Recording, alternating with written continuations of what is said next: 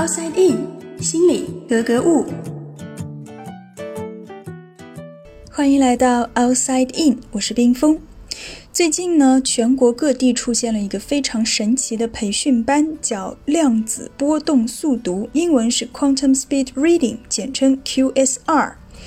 这个培训课程呢很特别，它号称是利用了量子纠缠和波粒二象性的原理，在你快速翻书的过程中，书里的内容就可以通过量子波的形式进入到你的大脑中，从而实现快速记忆。比如说，你可以在五分钟之内看完一本十万字的书，并且可以复述出来。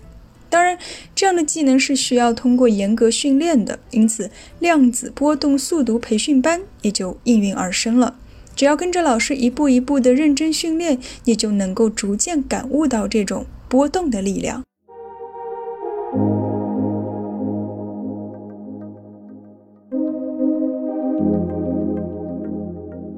听到这儿，我相信大多数人都已经明白了，这就是江湖骗子玩的把戏。可是，在新闻报道中呢，我们发现有不少孩子都在参加这样的所谓培训班。于是很多人就想不通了：这么明显和拙劣的骗术，难道居然还有人会上当吗？为什么总有人会心甘情愿地交上一大笔的智商税，甚至交完之后还觉得特别值得？其实，如果我们跳开这次的事件，因为这次真的是我觉得连骗子骗的都不太走心，那在我们的日常生活当中，有谁敢说自己从来没有交过智商税呢？所以，先不要急着抬高自己的智商，因为绝大多数时候，交不交智商税和智商没有太大关系。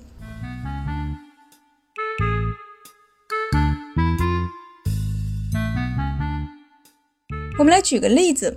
假设你现在看到一款号称可以美容养颜的护肤品或者保健品，宣传当中说呢，利用了各种高新科技，通过了各种国际认证，有多少多少明星使用过，并且推荐了，同时呢，还有许多网友的实测体验。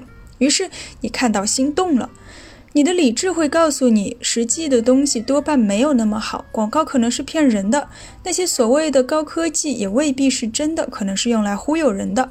然而，你转念又一想，夸大肯定是会有的，毕竟是广告嘛。但效果应该也不至于一点儿都没有吧？而且那些专业名词听起来挺像那么一回事儿，也未必完全没有道理。再退一万步，就算效果真的不明显，那大不了就是损失一点钱。可是万一真的像他们说的有那么好呢？哎呀，那要不我还是先买个试试吧。于是你快刀斩乱麻，用买单的方式让自己不再继续纠结。几天之后呢，快递来了，你兴奋的第一时间打开使用，嗯，好像的确没有想象的那么好，但是也并没有那么差，还是有一点效果的。关键还是要长期坚持吧。你是不是也有过类似的经历以及心理活动？如果有，那么你应该不难理解。那些送孩子去量子波动速读班的家长们的心理。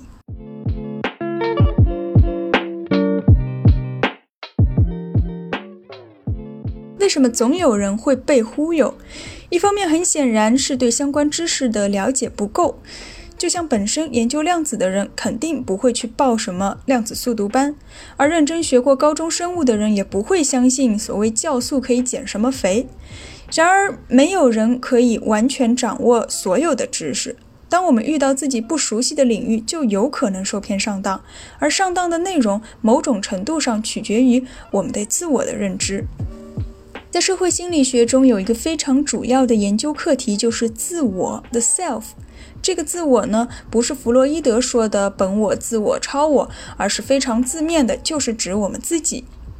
一个很有意思的现象是，我们作为人类，往往会不自觉地高估自己的能力。不信的话，你可以自己来做一个小实验。比如说，你给全年级的同学发一份问卷，上面就一道题：你觉得自己的数学水平在年级里是中等偏上还是中等偏下？不出意外的话，你得到的认为自己高于平均水平的总人数一定是超过半数的，并且很可能达到百分之七十到百分之八十。这说明什么呢？说明至少有百分之二十到三十的人高估了自己的水平，说明大家都倾向于觉得自己还不错，或者没有那么差。这种现象在心理学中我们叫做自我提升 （self-enhancement）。为什么要自我提升呢？因为这可以让我们自我感觉良好。那为什么要让我们自我感觉良好呢？因为我们需要维持自尊。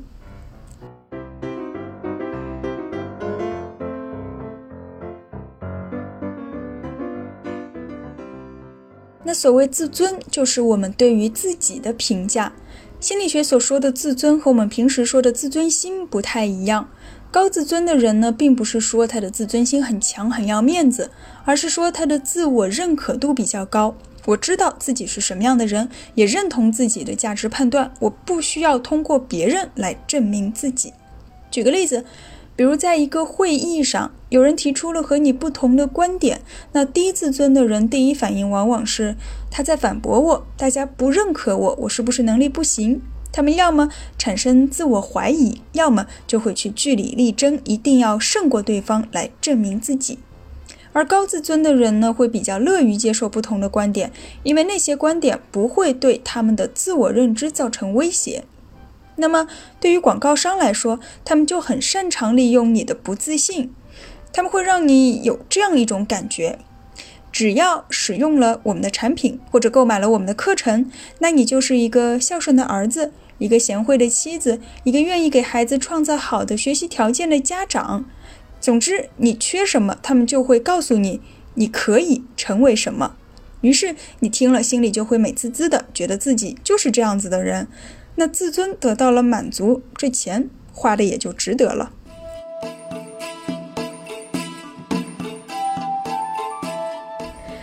这里面还有大家非常熟悉的从众心理，就不展开多说了。一句话概括就是：有这么多人都买了，那总是有道理的，对吧？那接下来呢，我还想讲一讲在购买之后，在体验的过程当中可能遇到的一个套路，就是引导你的归因。所谓归因呢，就是我们对自己或者他人行为的原因会给出一个解释，就是说你觉得是什么原因造成了现在这个情况？比如说你买了一件东西，用下来觉得不怎么好，你觉得是什么原因呢？正常情况下，我们会认为是这个东西本身不好，而不会觉得是自己的问题。但是如果在此之前你在网上看到了铺天盖地的好评，大家都说好，你可能就会怀疑，哎。是不是因为嗯有个体差异，或者我自己的情况比较特殊？然后呢，你可能又会看到商家说，在使用或者在学习的过程当中，这个方法很重要，错了一步呢，效果就会大打折扣。于是你又开始寻思，是不是我漏了哪一步，或者我哪个环节没有做到位？总之，在这些前期铺垫的引导和暗示之下，你就会更倾向于往自己身上找原因，而不容易想到是产品在骗人。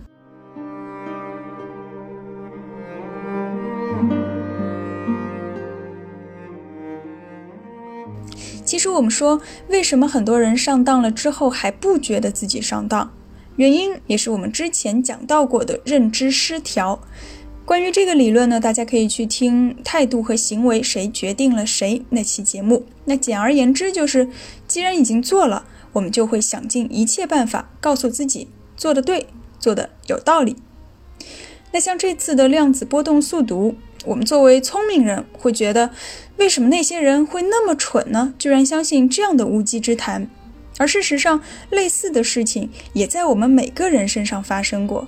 可能是所谓的网红减肥药，可能是号称滴一滴就可以生发的精华油，可能是富含各种神奇因子的水素水，只是商品不一样，形式不一样，涉及到的科学知识不一样，但本质其实也没有太大的不同。当然，这里面还有一个特别关键的点，就是金钱和这个商品所宣称的功效，对你来说哪个更重要？